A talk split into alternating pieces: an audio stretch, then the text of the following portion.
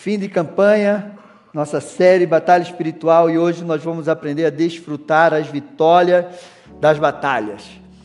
Né? Essa foi uma, uma caminhada nessa série, nós temos, nós sabemos que nós temos grandes desafios, nós aprendemos que nós vivemos em uma constante batalha espiritual. Essa série nós nos nós aprendemos né, a batalha, existe uma batalha contra a palavra de Deus na tua vida, o inimigo vem roubar imediatamente aquilo que é semeado no teu coração. Existe uma batalha contra a carne, existe uma batalha que foi iniciada desde o começo, desde o início das coisas. E nós precisamos ter esse discernimento em todo o tempo. Existe uma batalha na tua mente. Nós fizemos essa jornada até aqui. E hoje eu quero falar sobre você desfrutar. Tem muita gente que não consegue desfrutar das vitórias, não consegue é, entender a ação do inimigo que vem roubar a tua alegria, roubar a tua disposição, na hora de você desfrutar as vitórias que você conquistou com o Senhor. Amém? E hoje nós vamos aprender a vencer e desfrutar as vitórias que Deus tem para nossas vidas. Amém? Efésios 6,12 diz: Porque a nossa luta não é contra sangue e carne, mas contra principado, potestades e dominadores desse mundo tenebroso e contra as forças espirituais do mal.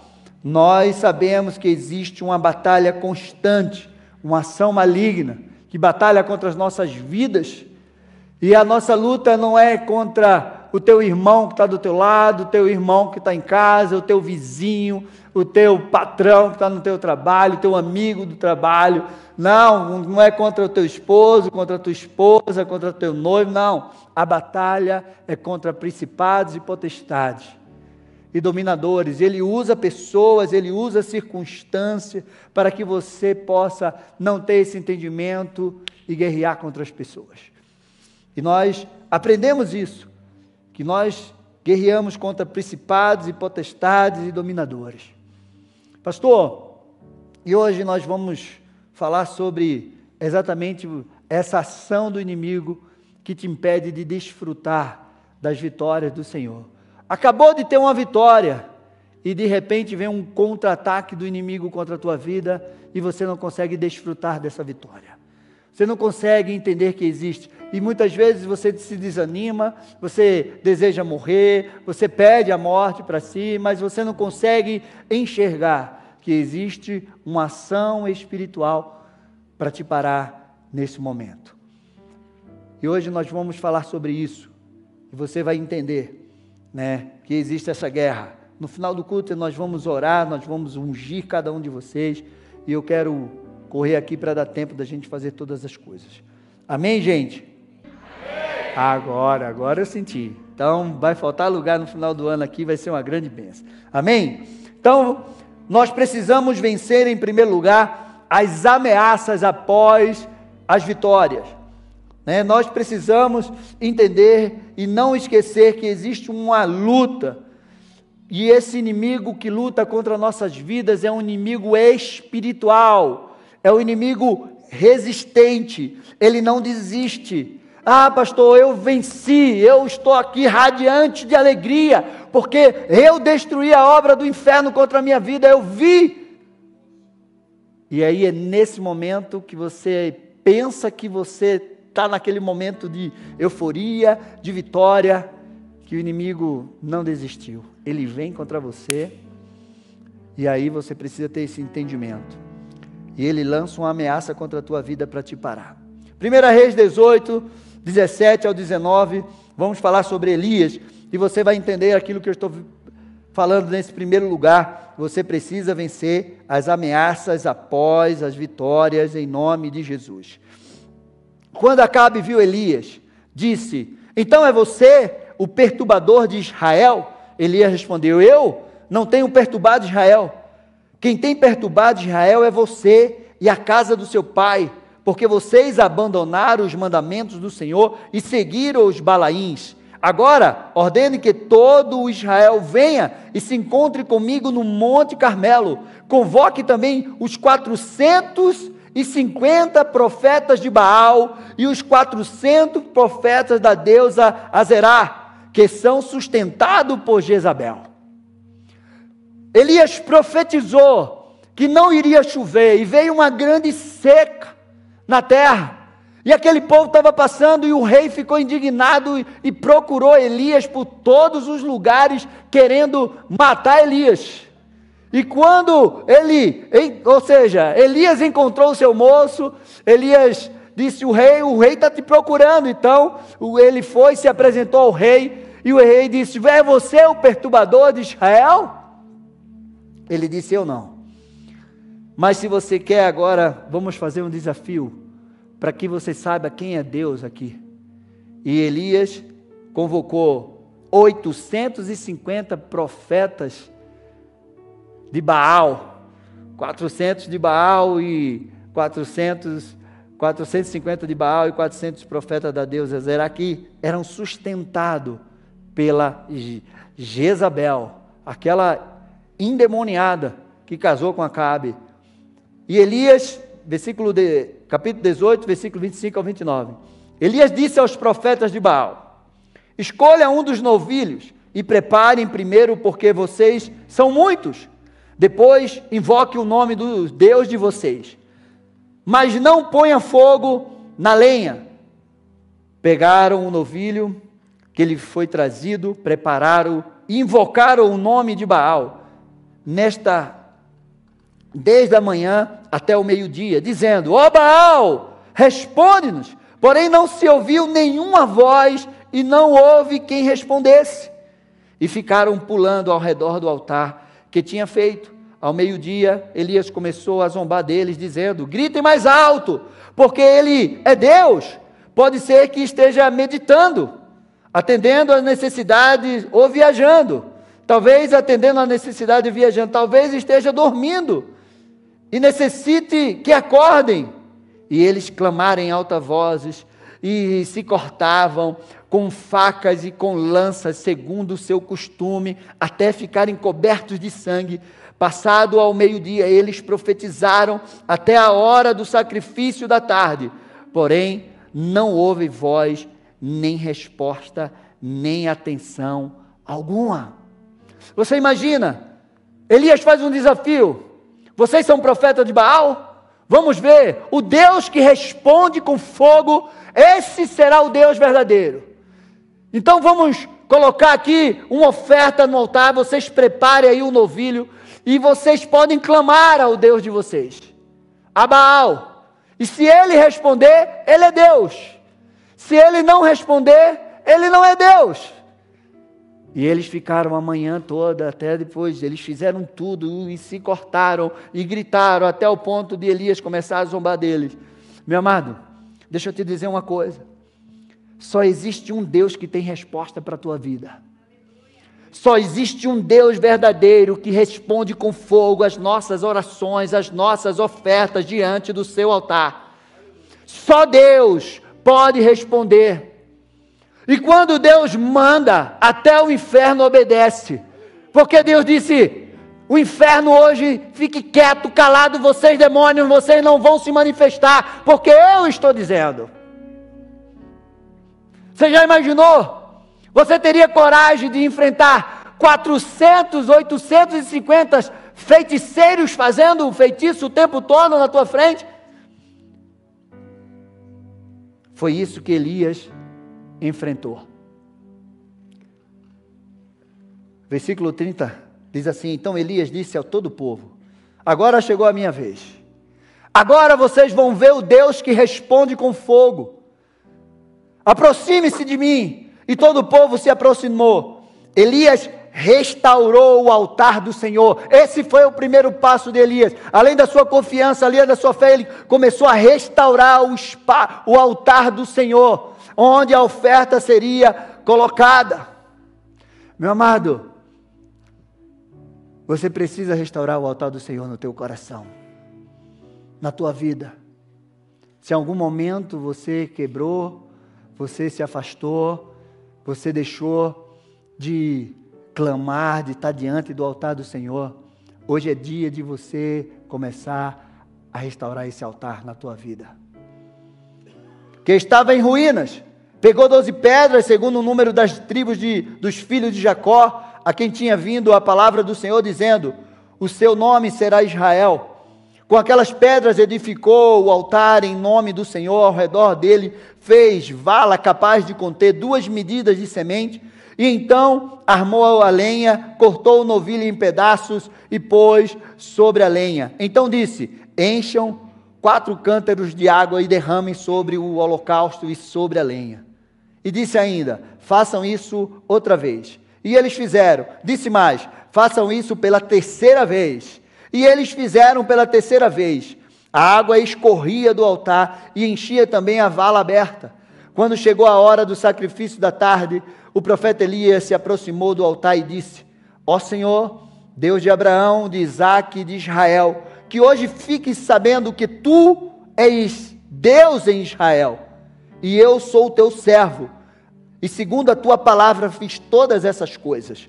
Responde-me Senhor, responde-me para que este povo saiba que tu, Senhor, és Deus e que fizeste o coração deles voltar a, para ti. Então caiu fogo do Senhor e consumiu o holocausto a lenha, as pedras e a terra. Meu amado, o que foi que Elias pediu para que o povo trouxesse naquele altar? Aquilo que estava faltando, água. Era seca. Não tinha água, não chovia naquela terra. E Elias disse: Eu quero que vocês tragam água. Eu não sei onde esses caras foram arrumar água. Mas eles trouxeram. Deixa eu te dizer uma coisa. Os profetas de Baal colocaram a lenha, colocaram o novilho. Elias ainda fez muito mais. Colocaram lenha, colocou lenha, cavou uma vala, colocou o novilho lá e ensopou de água.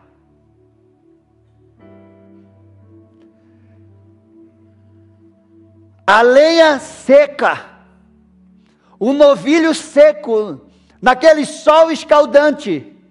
Os profetas de Baal não conseguiram que ele mandasse fogo. Mas a lenha encharcada de água, o novilho encharcado de água, e ainda o fogo de Deus caiu, consumiu tudo, lambeu aquela água, para que todos saibam que Deus é Deus do impossível. Meu amado, quando o povo viu isso, todos se prostraram com o rosto em terra e disseram: O Senhor é Deus, só o Senhor é Deus. Então Elias disse: Prendam os profetas de Baal, de quem de que nenhum deles escape. Eles o prenderam Elias o fez descer até o ribeiro de Quizon e ali os matou. Que grande vitória Elias contra os profetas de Baal. Versículo 41, 46 diz assim: Então Elias disse a Acabe: Suba, vá comer e beber, porque já houve barulho abundante chuva.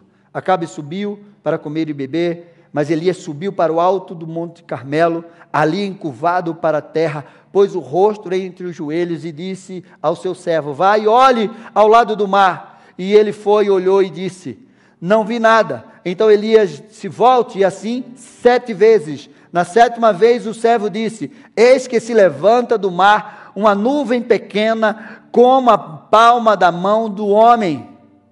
Então Elias disse: Suba e diga a Cabe: apronte o seu carro e desça, para que a chuva não detenha. Um pouco tempo, o céu se escureceu, com as nuvens e o vento caiu grande chuva. Acabe subiu ao carro e foi para Jezreel, e a mão do Senhor veio sobre Elias, que cingiu os lombos e correu na frente de Acabe até a entrada de Jezreel. Meu amado, uma nuvem do tamanho da mão do homem. O menor sinal de Deus já é suficiente para você querer um grande milagre. O menor sinal de Deus já é suficiente para você crer num grande milagre. Elias ora, o céu se fecha, não cai chuva na terra. Elias chama os profetas de Baal, leva eles para o Monte Carmelo, dá a eles a chance de invocar o Deus dele para que derrame fogo do céu. Não, cai nada. Elias ora, o fogo de Deus vem, consome aquela oferta. Ele pega, vai atrás dos profetas, mata cada um a espada. Elias vai, ora novamente, sobe no monte e ora novamente, e a chuva de Deus cai sobre a terra. Que homem é esse? Que profeta é esse? Que homem cheio do poder é esse? A palavra de Deus que ele diz que ele é homem semelhante a mim e você, sujeito às mesmas fraquezas, mas que tinha coragem, ousadia, fé, autoridade de Deus e ele usava dessa autoridade. Mas uma ameaça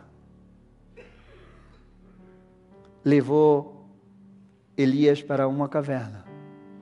Uma ameaça fez com que ele desejasse a morte uma ameaça. Pediu para que Deus levasse ele, que ele achava que estava sozinho. Capítulo 19 diz assim: Acabe contou a Jezabel, a endemoniada, tudo o que Elias havia feito e como havia matado todos os profetas à espada. Então, Jezabel mandou um mensageiro, nem ela foi, ela mandou uma ameaça através de alguém a Elias para dizer-lhe que os deuses me castiguem se amanhã a estas horas eu não tiver feito com a sua vida o mesmo que você fez a vida de cada um deles. Elias ficou com medo, levantou-se para salvar a sua vida e se foi, chegou, chegou em Beceb, que pertence a Judá, e ali deixou o seu servo ele mesmo, porém, foi para o deserto, caminhando um dia inteiro. Por fim, sentou-se debaixo de um zimbro. Sentiu vontade de morrer e orou: Basta, Senhor, tira a minha vida, porque eu não sou melhor do que os meus pais. Deitou-se e dormiu debaixo de um zimbro. E eis que um anjo tocou naquele, nele e lhe disse: Levante-se e coma. Elias olhou e viu perto da sua cabeça um pão assado sobre as pedras e em brasas e um jarro, um jarro de água. Comeu, bebeu e tornou a dormir. O anjo do Senhor voltou, tocou nele e lhe disse: Levanta-se, coma, porque a viagem será longa. Então Elias se levantou, comeu e bebeu, e com a força daquela comida caminhou 40 dias e 40 noites até o Horebe, o monte de Deus. O que faz um homem desse depois de uma grande vitória, receber uma ameaça e desejar morrer, ter medo. Meu amado, existe uma batalha espiritual após cada vitória que nós conquistamos. E vem aquela ação sobre a tua vida você acabou de ser curado, você acabou de vencer uma situação financeira, você acabou de viver uma restauração, você acabou de receber uma palavra de Deus, você acabou de ser liberto. E aí vem aquela voz do inimigo: Isso não é nada, não, isso é só fogo de palha. Olha, isso não vai dar em nada. Você vai cair de novo, você vai ser destruído de novo, eu vou destruir você. Você não vai conseguir. Sabe, eu gosto de Davi. Porque Davi, diante de tantas coisas que ele enfrentou dentro da sua casa, o desprezo, a rejeição, diante de tanta rejeição e, e, e, e até desprezo, né, naquele campo de batalha, pelos seus irmãos, pelo próprio rei, de dizer: Você é um moleque, você não vai conseguir vencer esse gigante. E do próprio gigante que chegou diante de Davi e disse: você acha que eu sou o que? Um cão para que você venha comigo contra mim com pedras e pau? Eu vou cortar a tua cabeça, eu vou te matar e eu vou dar a tua carne às bestas feras. E Davi olha para ele e diz assim: Meu filho, já fui ameaçado, você não sabe quantas vezes, até dentro da minha casa.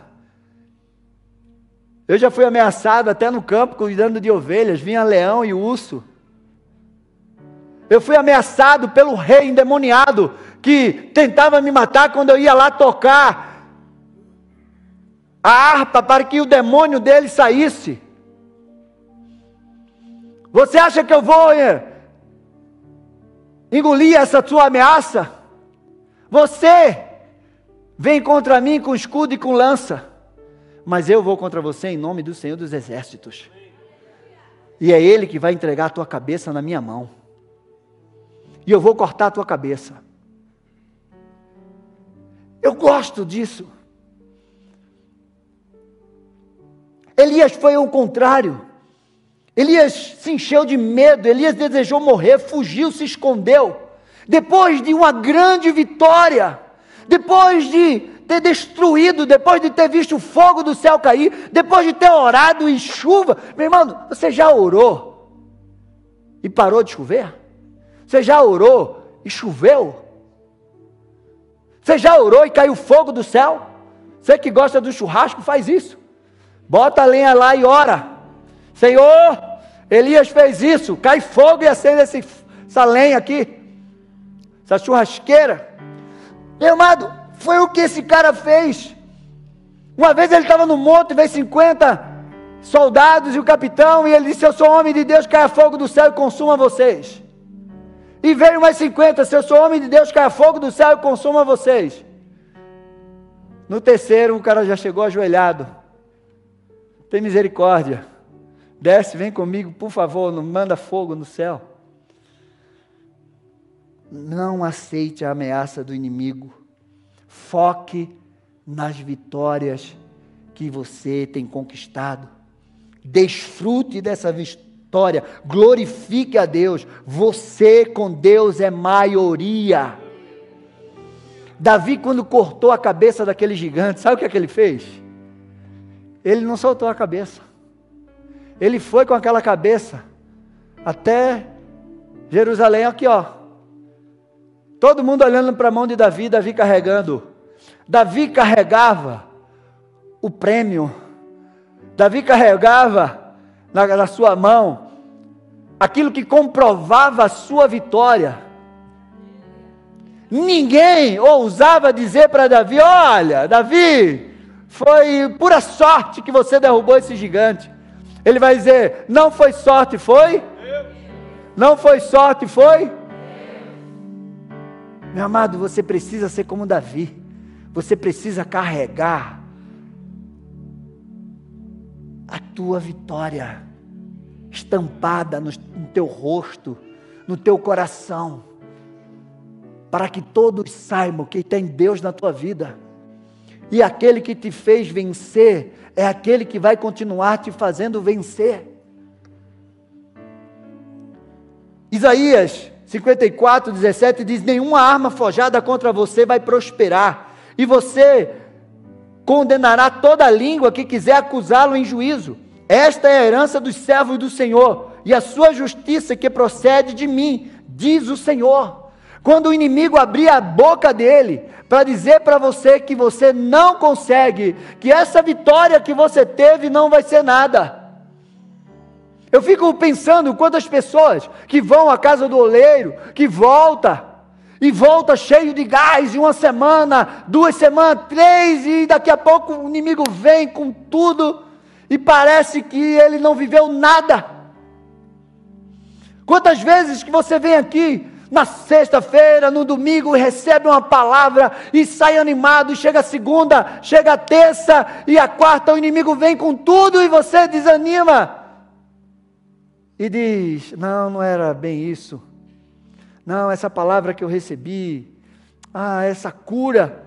Eu saí da igreja sem dor, mas eu já estou sentindo uma dor aqui. Eu acho que não fui curado, não. Não aceite a ameaça do inimigo, faça como Davi. Segundo lugar, nós precisamos perseverar até o fim. Existe uma batalha para te fazer cansar, desistir. Quando você busca uma resposta de Deus, quando você busca uma, uma, uma, um, uma direção de Deus para a tua vida, ou quando você busca uma vitória diante dos desafios que você está enfrentando. Daniel 10, do 1 ao 14, diz assim: No terceiro ano do rei Ciro, rei da Pérsia, uma palavra foi revelada a Daniel, cujo nome era Belsazar. A palavra era verdadeira e envolvia grande conflito. Ele entendeu a palavra e teve entendimento da visão. Naqueles dias, eu, Daniel, fiquei de luto por três semanas. Não comi nada que fosse saboroso, nem provei carne, nem vinho. E não me, e não me ungi com óleo algum, até passaram as três semanas. No dia 24 do primeiro mês, estando eu às margens do grande rio Tigre, levantei os olhos e vi um homem vestido de linho com um cinto de ouro puro de ufaz na cintura, e o seu corpo era como um berilo, e o seu rosto parecia um relâmpago, os seus olhos eram como tocha de fogo, e os seus braços e os seus pés brilhavam como bronze polido, e a voz das suas palavras era um barulho de uma multidão. Só eu, Daniel, tive aquela visão. Os homens que estavam comigo nada viram, mas ficaram com muito medo, fugiram e se esconderam. Assim fiquei sozinho e contemplei esta grande visão, e não restou força em mim. O meu rosto mudou de cor e se desfigurou, e perdi as forças. Contudo, ouvi a voz das suas palavras, e ouvindo essa voz, caí sem sentido, com o rosto em terra. E eis que a mão de alguém tocou em mim e me ajudou a ficar de joelhos, apoiado nas palmas das mãos. Ele disse: Daniel, homem muito amado, esteja atento às palavras que vou dizer. Fique em pé, porque fui enviado para falar com você. Enquanto ele falava comigo, eu me pus em pé, tremendo. Então ele me disse: Não tenha medo, Daniel, porque as suas palavras foram ouvidas desde o primeiro dia em que você dispôs o coração a compreender e se humilhar na presença do seu Deus. Foi por causa dessas suas palavras que eu vim, mas o príncipe do reino da Pérsia me resistiu durante 21 dias. Eu quero que você entenda como existe uma batalha espiritual para que você não, não receba a resposta, a direção, o milagre de Deus sobre a tua vida. Porém, Miguel, um dos príncipes mais importantes, veio me ajudar e fiquei com, com e fiquei ali com os reis da Pérsia. Agora vim para fazer com que você entenda o que vai acontecer com o seu povo nos últimos dias, porque a visão se refere a dias ainda distante. Daniel queria uma resposta de Deus. E ele começou a orar e jejuar. E ele se propôs orar por 21 dias. Meu amado, sabe aquela luta que você está enfrentando? Aí você vem na igreja. Aí vem, não, eu vou participar aí dessa série sete sextas-feiras. Não, eu vou, eu vou passar três meses, todo domingo eu vou vir na igreja.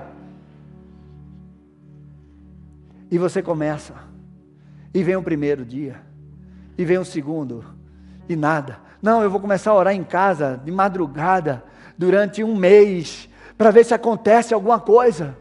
E passa uma semana, passa duas semanas e você não vê resposta de nada, e passa três semanas e você não vê resposta de nada, e está chegando a, a completar um mês e você não está vendo resposta de nada. Foi isso que Daniel estava passando. Ele se propôs 21 dias. Mas desde o primeiro dia que ele se colocou de joelho para orar, o anjo do céu já saiu com a resposta de Deus para a vida dele mas houve uma batalha espiritual. O príncipe da Pérsia veio tentar impedir que ele chegasse até Daniel. Você acha que não existe uma batalha espiritual para impedir que você receba aquilo de Deus? Para impedir que você viva as promessas que Deus tem para a tua vida? Você acha que não existe uma batalha? Se Deus pudesse abrir, quisesse, né? Pudesse não, quisesse abrir os teus olhos agora para que você enxergasse aqui em cima o mundo espiritual, anjos e demônios guerreando contra a tua vida, a minha vida. Você precisa perseverar até o fim. Você não pode parar no meio do caminho. Você tem que se propor a orar e jejuar e buscar de Deus até que a resposta, até que o milagre venha, até que a porta se abra, até que você seja liberto, curado, até que a tua família seja restaurada. Você não pode parar de orar. Você não pode desistir. Pastor, eu já estou vindo aqui há não sei quantas sextas-feiras e parece que piora. É claro que pode piorar, porque há uma batalha espiritual.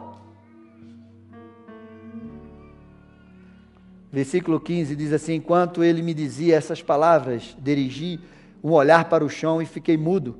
Então um ser semelhante aos filhos dos homens me tocou nos lábios e passei a falar. Eu disse àquela que estava diante de mim, aquele que estava diante de mim: Meu Senhor, essa visão me causou muita dor e eu fiquei sem força alguma. Como pode este seu servo falar com o meu senhor? Porque, quanto a mim, não me resta mais nenhuma força e quase não posso respirar. Então, aquele ser semelhante ao homem tocou em mim outra vez e me fortaleceu. E disse: Não tenha medo, homem muito amado, que a paz esteja com você. Anime-se, sim, anime-se. Enquanto ele falava comigo, fiquei fortalecido e disse: Fale agora meu Senhor, pois as suas palavras me fortaleceram. E ele disse: Você sabe por que eu vim? Agora voltarei a lutar contra o príncipe da Pérsia. Quando eu sair, eis que virá o príncipe da Grécia. Meu amado, não para não. É uma batalha constante. Você vence um, vem outro, vence um, vem outro. Mas eu direi a você o que está expresso no livro da verdade e a minha luta contra eles, não há ninguém que esteja ao meu lado, senão ser, a não ser Miguel, o príncipe de vocês. A batalha é constante. Você precisa perseverar. Você precisa chegar até o fim. Chegar até o fim. Até o fim. O livro de Daniel, ele termina no capítulo 12, diz assim: Quando, quanto a você, siga o seu caminho até o fim, você descansará e ao fim dos dias se levantará para receber a sua herança. Claro que esse contexto fala dos fins dos tempos, claro que esse contexto fala de uma herança eterna, mas eu quero te dizer algo: existe uma herança de Deus para aqui, para a tua vida, existe vitórias e conquistas que você precisa conquistar aqui nessa terra. E você precisa perseverar até o fim. Está doendo, pastor? Está demorando? Não. Deus sabe o tempo certo. Um dia para Deus é como se fosse mil anos. Deus sabe a hora certa de chegar com a resposta para você. Não desista. Não desista. Porque aquilo que Deus prometeu, Ele é fiel para cumprir. Não se conforme com meia vitória. Ah, pastor, estou orando pelo meu filho, pelo meu parente. Ele deixou de, de cheirar cocaína, agora só está na maconha. Tá beleza, não tem problema, agora diminuiu. Não! Ah, deixou de beber todo dia, só está bebendo socialmente final de semana. Não! Não se conforme com meia vitória. Deus tem vitória inteira para você, completa para você. Não se conforme com meia libertação. Deus tem uma libertação completa. Aquele que começou a boa obra é fiel para completar a obra na sua vida, na sua família, na vida dos seus parentes, do teu. Não se conforme com meia vitória. Vá até o fim. Amém. Aplauda ao Senhor. Persevere. Você precisa perseverar. Meu amado, perseverança, persistência é diferente de insistência. Você persevera naquilo que Deus te falou, naquilo que Deus te prometeu, naquilo que você tem uma direção de Deus, uma palavra de Deus. Insistir é quando você insiste com aquilo que é seu, que Deus nem mandou você fazer, e você está insistindo, querendo fazer.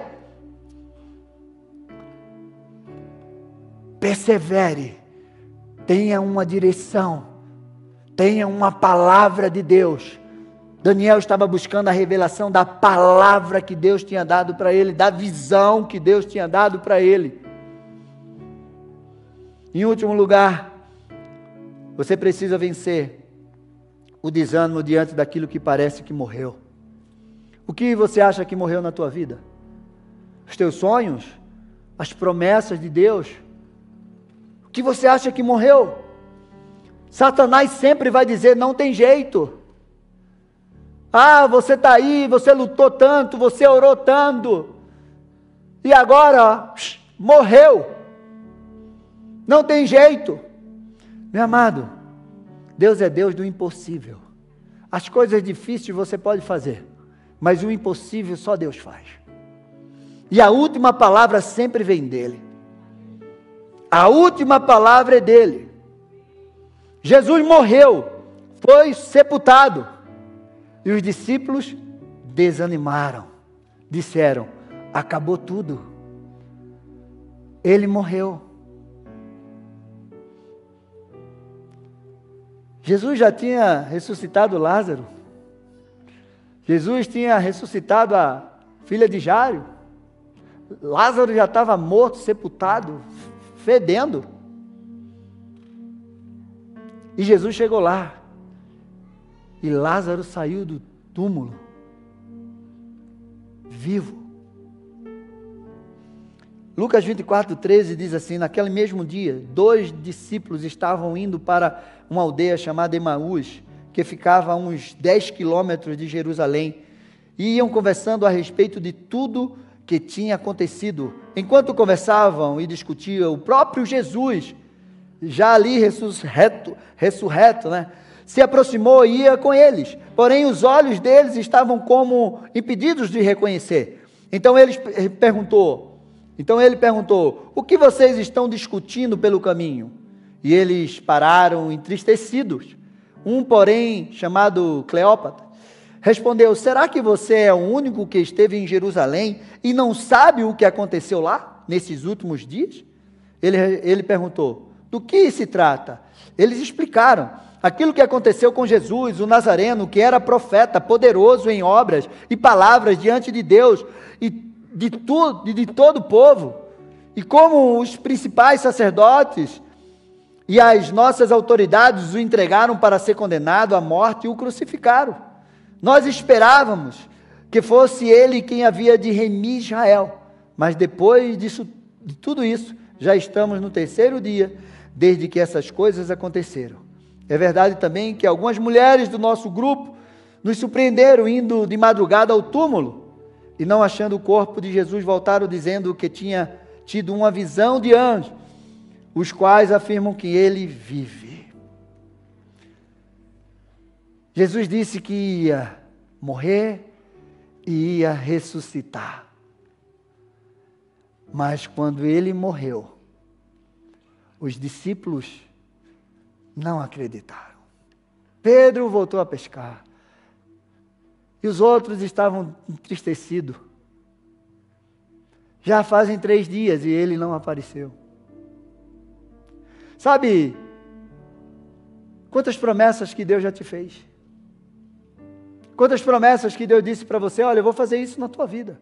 Quantas palavras que você já recebeu desse altar, ou de, de alguém ou de alguma palavra que você ouviu em alguma igreja, algum lugar, ou até na tua casa, ou quando você está no teu secreto orando, e você abre a palavra de Deus, e a palavra de Deus vem sobre a tua vida e diz: Eu sou contigo, e eu vou fazer isso. Mas quando aquilo não acontece, do tempo e do jeito que você pensa e espera, você desanima e você diz: É, realmente eu me enganei. Realmente Deus não falou comigo. Realmente aquela palavra que eu recebi, eu só me enganei. Não era para mim. Porque nada acontece. Meu amado, deixa eu te falar uma coisa. As coisas de Deus muitas vezes não vão fazer sentido para você não vão fazer sentido para mim. Porque parece que tudo acabou para eles. Tudo acabou. Para Maria e Marta, Lázaro também não tinha jeito. Ah, é, Senhor, ele vai ressuscitar. Não, ele vai ressuscitar é agora. Porque eu estou aqui. Ah, não incomoda mais o mestre, a tua filha já morreu, Jairo. Jesus chega lá, manda os incrédulos saírem e diz: Menina, levanta. Não te preocupa que ela dorme. De repente você já enterrou as promessas de Deus no teu coração. De repente você já enterrou os teus sonhos, os teus projetos que Deus te deu, você engavetou e jogou lá, já está cheio de poeira. Mas a última palavra vem do Senhor. Aquilo que o inimigo diz que não tem jeito na sua vida, o Deus do impossível. E olha que ele gosta. Ele gosta, ele é o único que pode fazer, ele quer fazer o impossível na tua vida. Ele gosta disso. Nós precisamos persistir na palavra, na direção. Tem muita coisa que não vai fazer sentido, mas você precisa ir na direção da palavra. Se você fosse escolher um homem para ser um pai de uma grande nação, você escolheria Abraão? Um homem idoso com 75 anos, onde a família era idólatra? Não. Você escolheria um homem forte, sarado, assim feito o Ener? Né? Jovem, se vai ser pai de uma nação, precisa ser um jovem, que vai ter disposição para criar muitos filhos. Se você fosse escolher um rei de Israel, você escolheria um, um, um moleque pastor de ovelha no campo?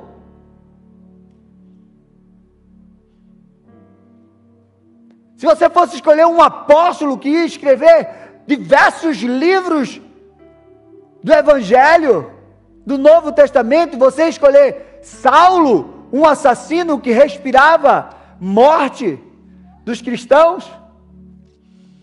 Se você fosse escolher uma mulher para entrar na genealogia de Jesus Cristo, você ia escolher Raabe, uma prostituta? Não faz sentido. Não faz.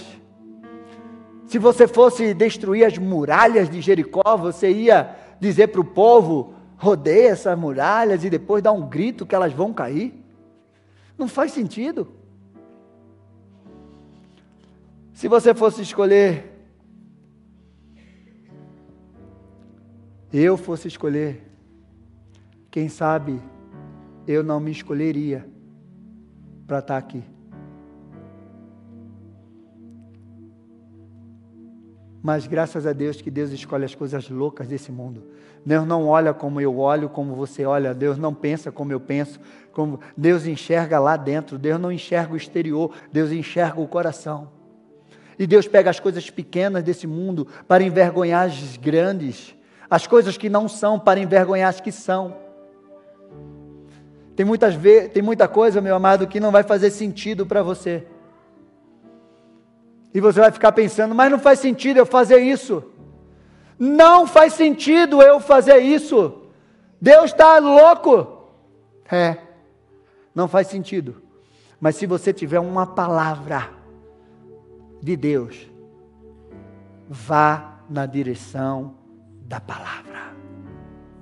Creia, não faça nada, não vá a lugar algum sem uma palavra de Deus na tua vida.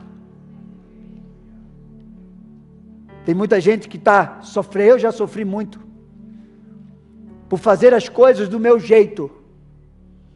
Porque tem coisas que a gente olha e diz: não, deixa, eu sei fazer, é fácil. E eu nem oro, não, isso aqui eu faço com o pé nas costas. E Deus disse: Mas eu não mandei você fazer. Você me perguntou para fazer? Você tem uma palavra para você fazer isso? Tenha uma palavra em tudo na tua vida. Os levitas já podem vir. Meu amado, há uma recompensa para aqueles que vencem. Deus, Ele recompensa aqueles que vencem. Não aceite a ameaça do inimigo. Não ache que, porque não deu do seu jeito, que acabou. Faça do jeito de Deus. É melhor. Tem uma palavra dele. Se você enterrou sonhos, promessas que Deus te fez, porque você não conseguiu enxergar se cumprindo, porque você ouviu uma voz do inferno dizendo para você: Isso é ilusão, não vai dar certo, você não tem condição de viver isso. Quebra isso da tua vida hoje, porque aquilo que Deus falou, Ele é poderoso para cumprir. Apocalipse 2 e 3, ele diz assim: Ao vencedor, você vai comer da árvore da vida. Ao vencedor vai receber autoridade sobre as nações. Aquele que vencer não sofrerá o dano da segunda morte. Ao vencedor, eu farei coluna no santuário. Ao que vencer, vai estar comigo sentado no trono, como eu venci, sentei com meu Pai. Meu amado, chegou o tempo de você desfrutar das vitórias que Deus tem e Deus é Deus de pequenos começos. Você precisa aprender a celebrar as pequenas vitórias para que você também celebre as grandes vitórias. E tem vitórias que passam por você que você nem percebe. Ai, pastor, eu comecei a orar alguns minutos a mais. Vitória! Eu comecei a ler mais a Bíblia. Eu lia um capítulo, um versículo por dia. Hoje eu estou lendo dois. Glória a Deus, é uma vitória. Ah, pastor, eu vinha uma vez no mês na igreja, agora eu estou vindo quatro vezes no mês. Glória a Deus, é uma vitória. Quantas vitórias passam por você e você nem percebe? Quantos livramentos que Deus te dá e você nem percebe? Você precisa aprender a celebrar as vitórias de Deus na tua vida, porque existe uma batalha para roubar essa alegria do teu coração, para cegar os teus olhos e o teu entendimento para que você não entenda, para roubar de você quando você acaba de ter uma grande vitória, como Elias, com a ameaça. Ah, você viu isso, mas você não sabe o que te espera, é isso aqui. E você acredita. E você dá mais crédito à voz do inimigo do que à voz de Deus sobre a tua vida. Chegou um tempo de você celebrar. Fica de pé.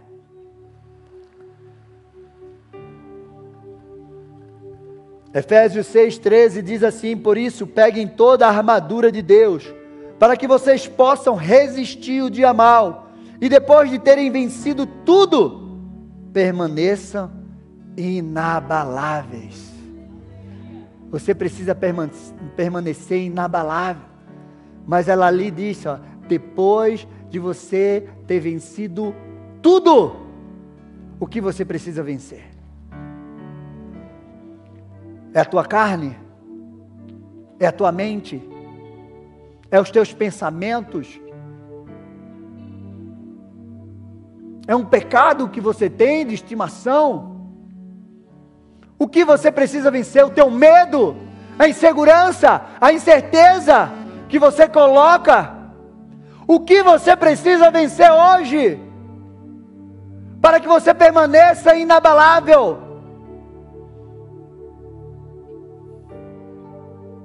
Hoje é dia de você vencer e começar a desfrutar.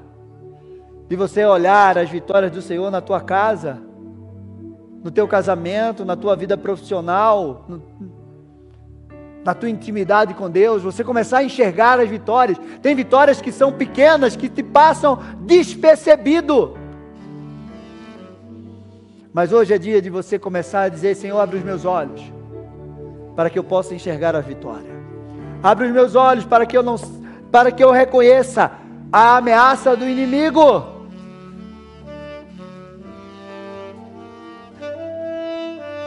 Quero orar com você.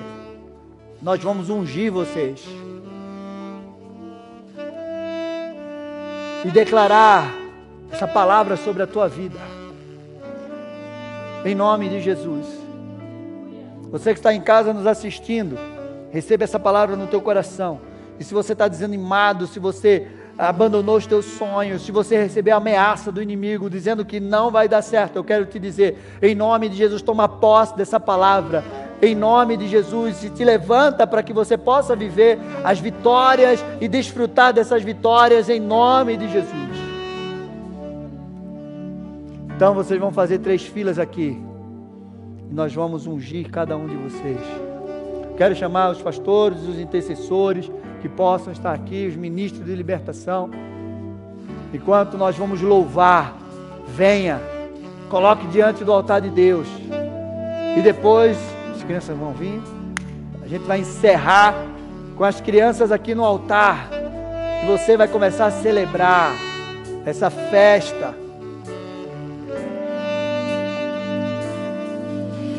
Aleluia.